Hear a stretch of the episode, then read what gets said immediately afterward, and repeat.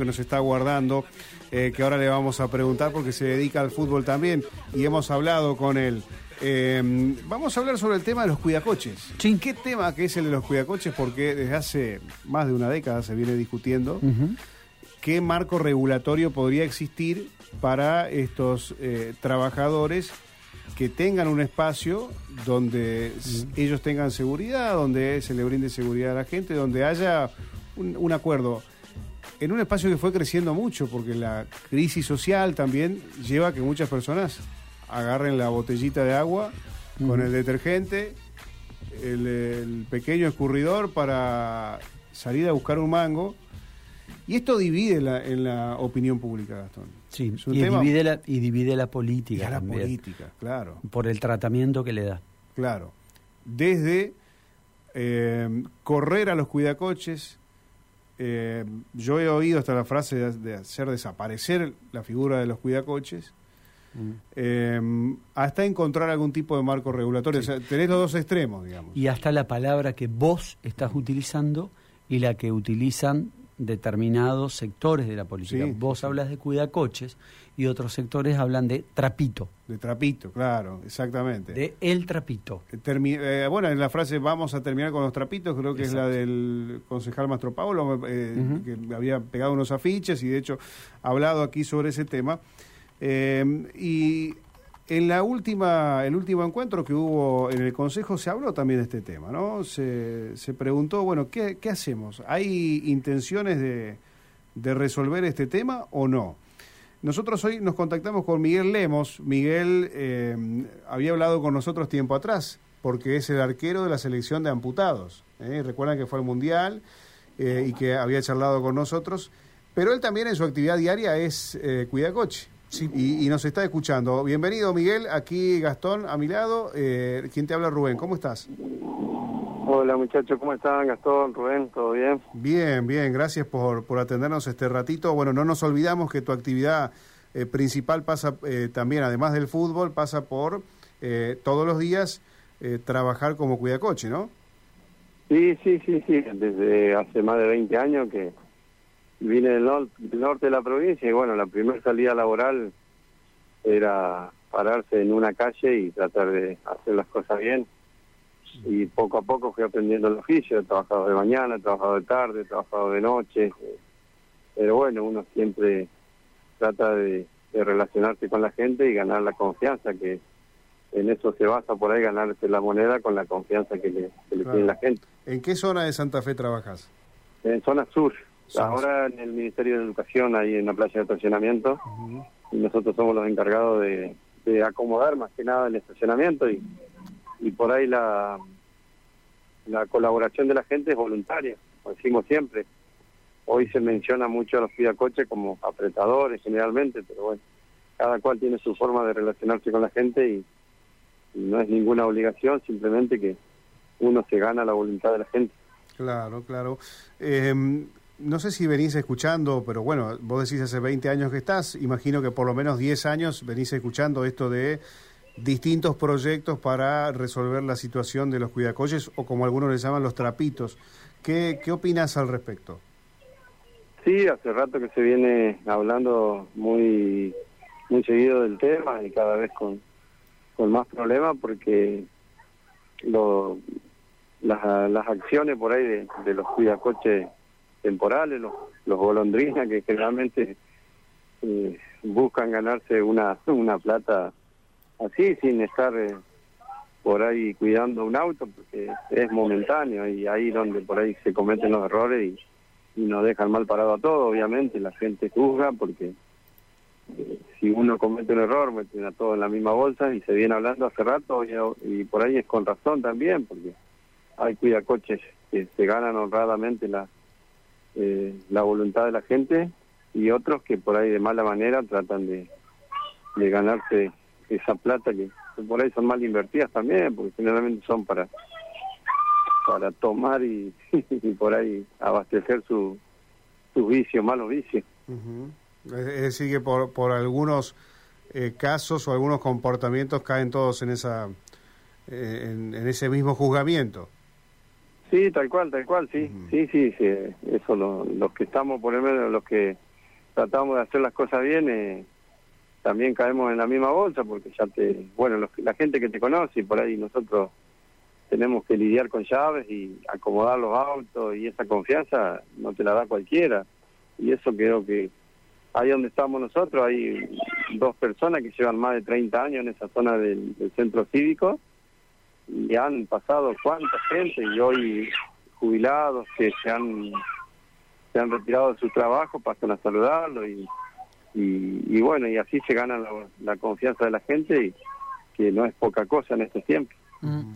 Miguel, eh, te, gustaría eh, a un, sector de, la política que pretende eh, erradicar a los trapitos, y, pongo la palabra trapitos porque es la denominación que utilizan, ¿te gustaría hablar con ellos y, y explicarle que, como en cualquier laburo, hay mejores, hay peores, hay buenos, hay malos?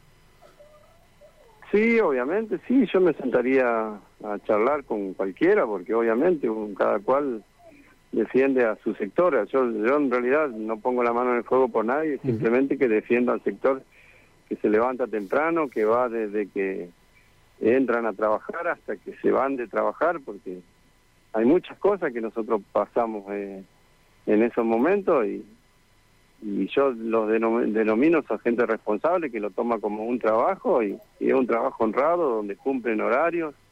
Y a nosotros cuántas veces se nos ha ido a censar preguntando los datos y todas esas cosas y que nosotros sin ningún problema porque somos los que los que queremos que se hagan las cosas bien y si algún día tienen la posibilidad de, de poder ordenar el tema de los de los cuidacoches o trapitos como se dice generalmente eh, para nosotros sería un beneficio porque nosotros queremos seguir. Hay gente que por ahí ya no tiene la posibilidad de conseguir un trabajo formal y, y, es una lucha y va a seguir eh, respetando los horarios de entrada, de salida y pasa mucho frío, calor, lluvia, eh, un montón de factores. Por ahí a veces con enfermedad se les tira a estar ahí y, y bueno, trata de, de tomarlo con responsabilidad porque lo toman como un trabajo yo tengo otros ingresos que me la rebusco por otro lado también, pero eh, ahí donde estoy yo hay dos personas que no, no tienen otro ingreso. En la pandemia la pasaron muy mal, ah. eh, mal, mal, mal. Eh, bueno, fueron los tres meses estrictos y no tenían ingresos y la pasaba mal y yo ahí no me sobraba mucho, pero trataba de pasarle algunas cositas porque en realidad me ponía en el lugar de ellos porque estaban desprotegido totalmente. Está bien, la culpa no era de ellos todo, pero es el único ingreso que tiene. Compañeros ahí del, del lugar, ¿no? Donde, donde vos trabajás, de la zona. Yo llevo 10 años con ellos ahí porque yo antes cuidaba la calle y después la municipalidad pintó de amarillo el sector donde yo cuidaba y bueno, me quedé sin lugar.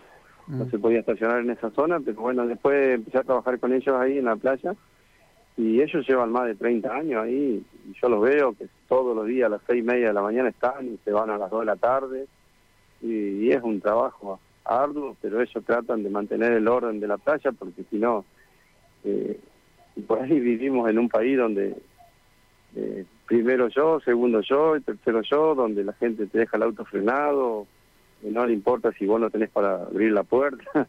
Mm. Eh, y si por ahí no tenés una persona que ordene tan, eh, ordene el estacionamiento, suena muy difícil si vivimos en un mundo bastante acelerado y la gente por ahí llega medio sobre la hora y no le interesa, tienen que marcar tarjetas y andan a las corridas.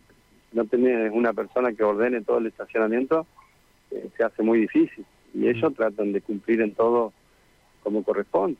Pero así como nos han pensado tantas veces, nosotros queremos que, que en realidad se, que algún día nos puedan dar una solución y si se ponen estrictos, que haya controles y todas esas cosas como corresponde.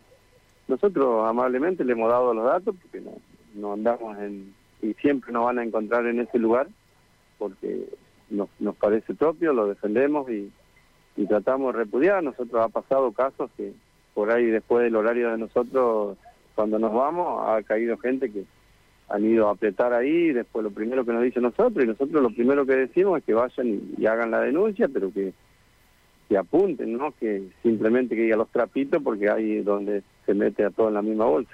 Claro. ¿Qué, qué mirada tenés de, de la sociedad, sobre todo de, de la gente, a partir de lo que estabas diciendo, eh, de la gente que se mueve por lo menos en esa zona donde vos eh, trabajás, porque a veces eh, nosotros, sobre todo aquí en la radio, estamos muy acostumbrados a, escuchar a diferentes representantes de la política que te hablan de la sociedad, de las cosas que se debería cambiar, etcétera, etcétera. ¿Qué mirada tenés vos desde tu lugar en la diaria? Y nosotros tenemos una buena relación en realidad, eh, porque nos tratamos de relacionar, hay mucha gente a nosotros nos ha pasado de que mucha gente no te deja la llave para que vos le acomodes el auto, para que lo laves, para que se lo limpies adentro. Y por ahí no te ven como un cuidacoche, simplemente como una atención también que estamos brindando. Eh, porque por ahí la gente digo, lo que menos quiere hacer es tener tiempo, por ahí quiere llegar a su casa y, y tirarse a descansar, porque no tiene tiempo y nos da la colaboración a nosotros que podamos limpiarle el auto. Y ahí donde nosotros obviamente con respeto, sin tocarle nada. Nosotros nos han puesto miles de, no sé, decimos pruebas nosotros. hemos pasado tantas cosas que encontramos dentro del auto, pero eh, el que quiera hacer bien las cosas no le interesa lo material, nunca se va a quedar con algo de, de lo que no, no pertenece, pero bueno, eh, como digo siempre, siempre la, la gente por ahí te va a meter siempre la misma voz. La y va a tratar de hacerle creer al otro también que, que como es que que todos son iguales, pero no, no es así en realidad. ¿Se acercó a algún sector político a, consultar esto, a pedirle los datos, a preguntar, digamos, eh, qué opinan ustedes, qué les gustaría que ocurra con, con el desempeño en, el espacio que ustedes ocupan? Sí, han ido gente de la municipalidad a, pedir los datos y donde ellos dijeron que querían tener un control de cada de cada sector donde se encontraban los cuidacoches y, y tratar de asociarlo a cada dirección eh, con, con los nombres y apellidos en un caso que pasara algo y bueno, nos preguntaban los horarios que por ahí nosotros cumplíamos, todas esas cosas y nosotros estamos de acuerdo en que, que se tenga un control. Eh, porque queremos que también cambie esto, porque nosotros no somos los primeros que queremos que se revierta la imagen ese del la, imagen mala del, del trapito, pero obviamente nosotros estamos predispuestos, pero no nosotros no podemos dar soluciones a nada porque ellos están en el poder y son los que toman las decisiones y, después no sé qué tendrán pensado ellos y por ahí erradicar y, darle una solución a los, que realmente se merecen y, tratar de controlar eso el trapito golondrina como decimos nosotros que aparecen y, desaparecen. y de, de los eh, cuidacoches fijos cuántos son más o menos ahí en, la zona donde estamos nosotros somos eh, cuatro. Cuatro. ¿Y, y, en la, a nivel ciudad tenés alguna idea o no?